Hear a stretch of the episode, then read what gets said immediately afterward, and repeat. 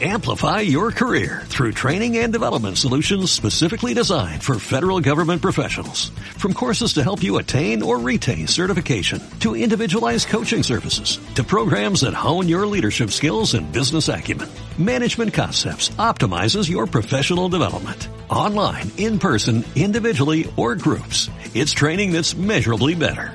Learn more at managementconcepts.com. That's managementconcepts.com.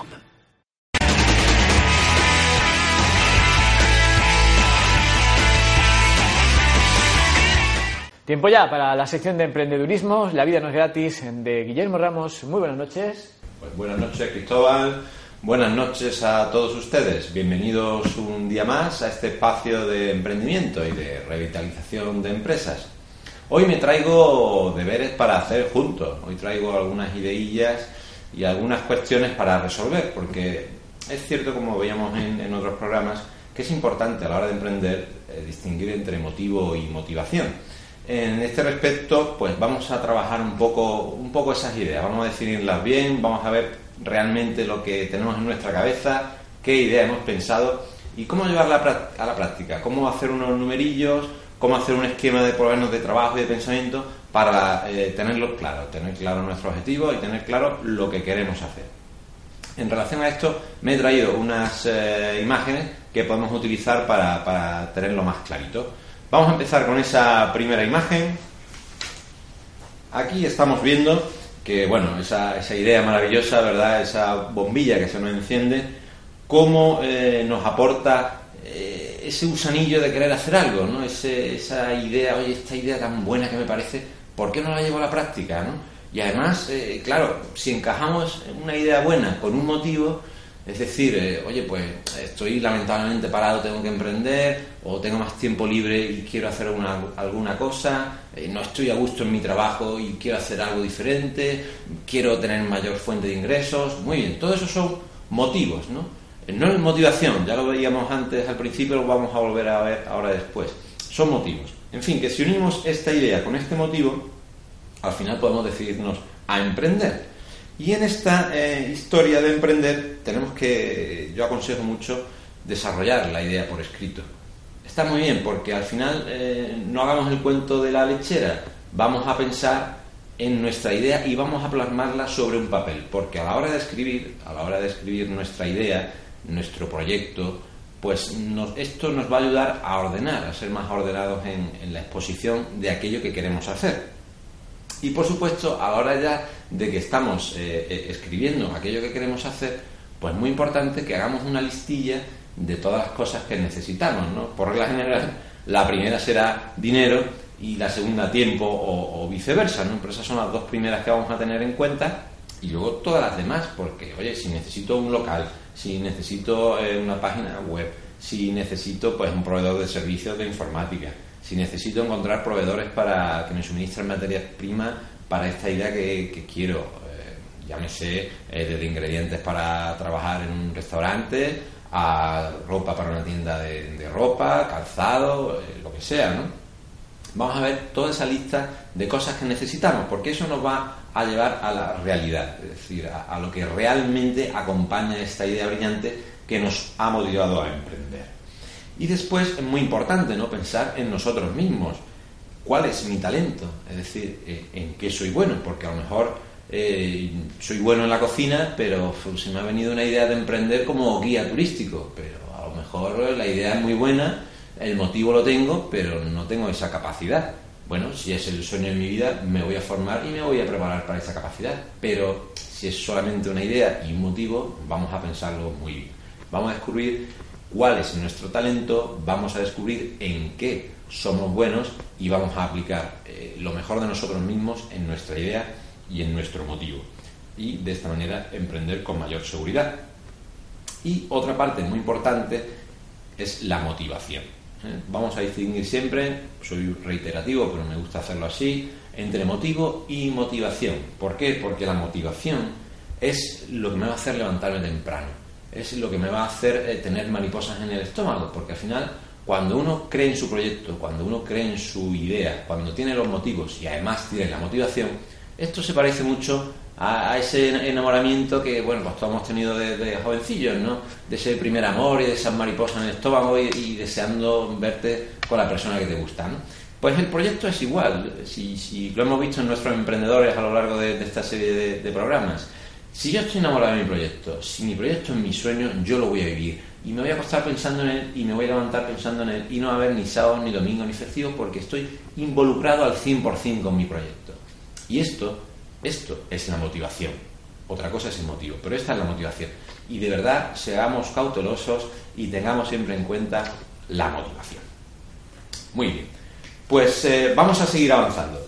Vamos a seguir avanzando y claro, eh, en esto que, hablamos de la, de la, motivación, de los proyectos, hay una cosilla que hay que tener en cuenta, ¿no? Que es que el dinero, claro que sí, tenemos que tener tiempo, pero también hace falta dinero. Ojalá tuviéramos el dinero en un cajón y, dijéramos, oye, pues con este dinerito que tengo aquí, pues voy a hacer un proyecto, voy a montar una historia, eh, quiero viajar y descubrir el mundo y ese mundo contárselo a los demás, eh, o poner una tienda de, regalos, de ropa, eh, poner un restaurante, un bar de tapas de, nueva cocina, en fin, mil historias que no se nos pueden ocurrir. Pero necesitamos, ya lo digo, dinero y tiempo, ¿no? Y este pequeño eh, detalle del dinero, pequeño, entre comillas, lógicamente, a mí me gusta hablarlo eh, con números gordos, ¿no? ¿Qué son los números gordos? Está muy bien irnos al céntimo, ¿no? Pero para desarrollar nuestra idea está eh, muy bien, muy bien, muy bien irnos a los números gordos, que son aquellos que nos van a dar un campo visual muy amplio, pero sí que nos van a trasladar a esa realidad de la posibilidad de llevar a cabo nuestro proyecto. En relación a esos números gordos, pues vamos a ver la siguiente imagen. En esta imagen hacemos una cuenta muy sencillita, que es ingreso menos gasto es igual a beneficio o pérdidas. ¿eh? No olvidemos beneficio o pérdidas. Vamos a gestionar bien. Eh, un apunte de consideración. Muchas veces eh, vemos negocios que pasan de mano en mano, de mano en mano, porque no funcionan, no funcionan, no funcionan, llega alguien y hace que funcione. Luego, en realidad, los negocios no son ni buenos ni malos, son las personas que están al frente de ellos. Tengamos eso en cuenta. Bueno, pues si nos fijamos en la parte de ingresos, tendremos que empezar a pensar, ¿no? Y ya digo que pensar y plasmar por escrito es, un acto en sí, ¿vale? Eh, ¿Quién va a ser mi cliente? Es decir, ¿a quién me voy a dirigir? Eh, ¿Dónde lo voy a encontrar? ¿Cómo puedo acercarme a él? Eh, ¿Qué producto le interesa a esta clase de cliente que tengo? Porque ya vemos que no es lo mismo vender un producto de bajo precio que me deja muy poquito beneficio, con lo cual me tengo que ir a vender mucha cantidad a muchísimos clientes que buscar un producto que me dé más margen, más beneficio, lógicamente más caro, y entonces tendré que buscar otro tipo de clientes que estén dispuestos a gastarse ese dinero.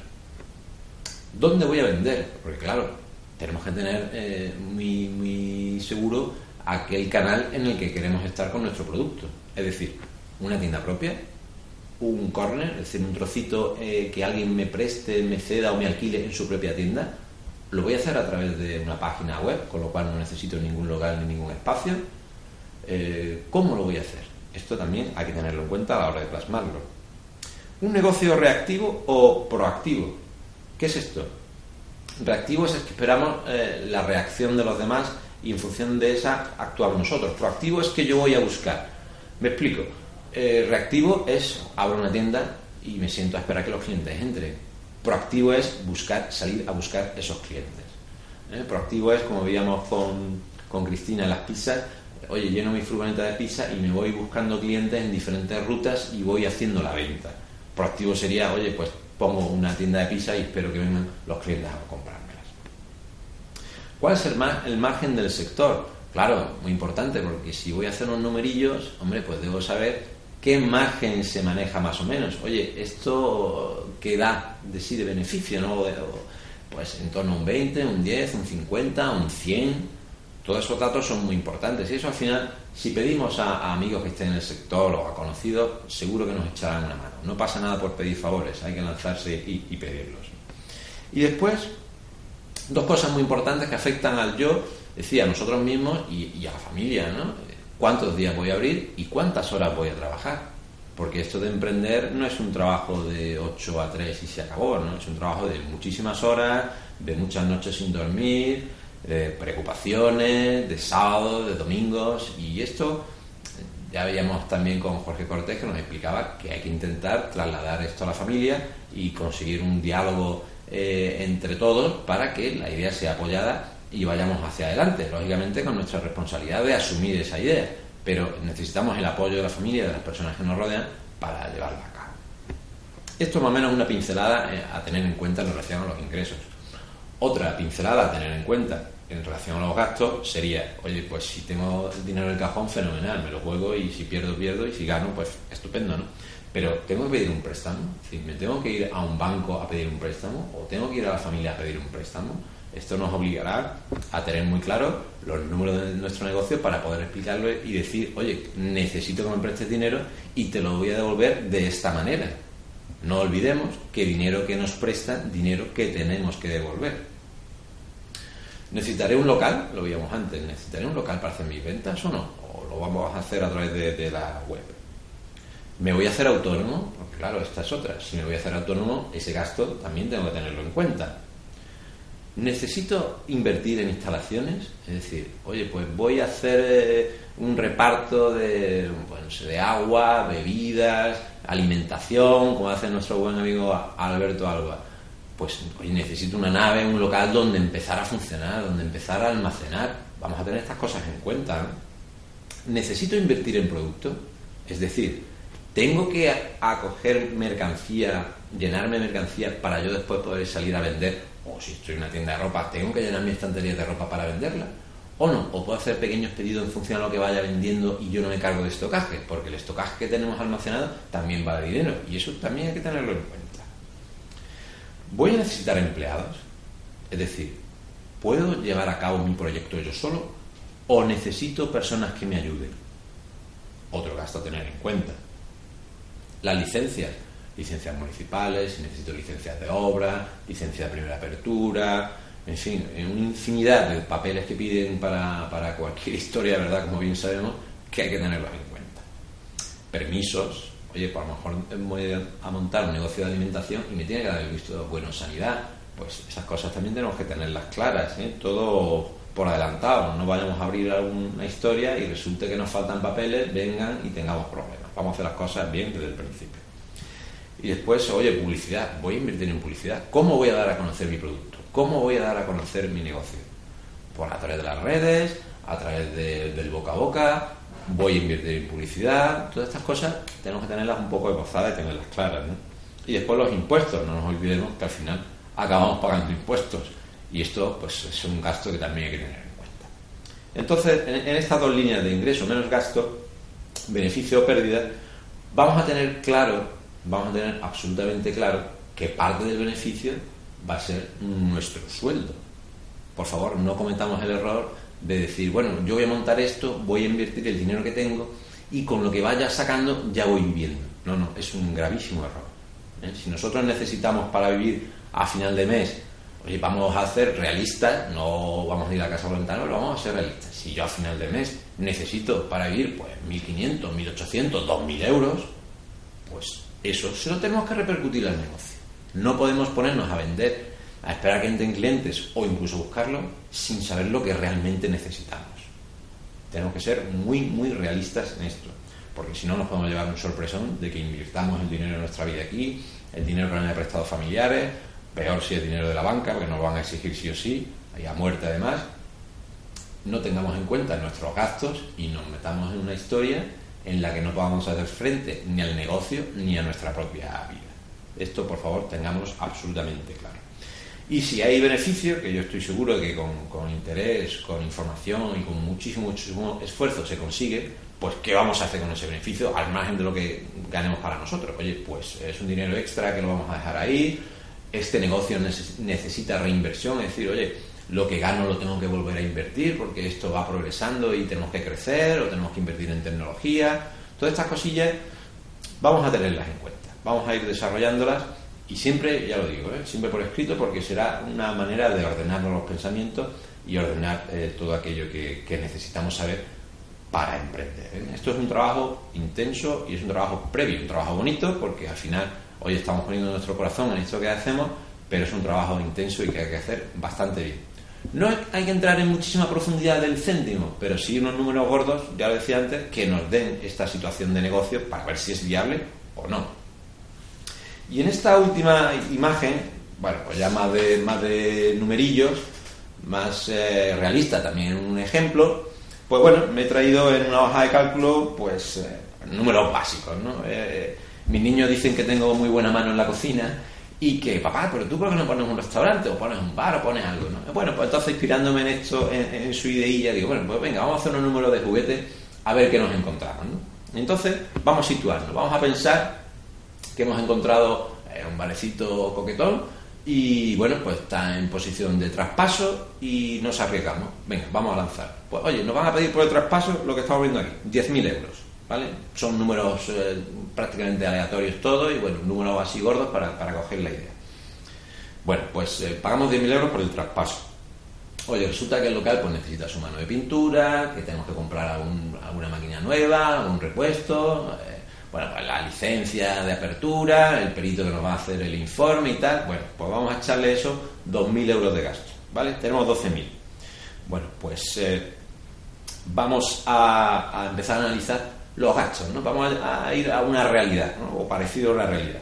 Bueno, pues oye, me han puesto eh, un alquiler por el local de 1.200 euros. Bueno, no es ni mucho ni poco, más o menos bien.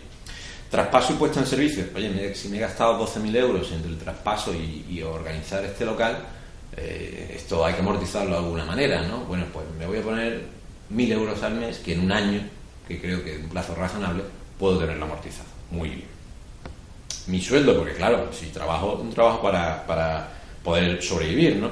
Y bueno, oye, pues yo me gustaría el sueldo 1.800 euros. Vale, pues muy bien.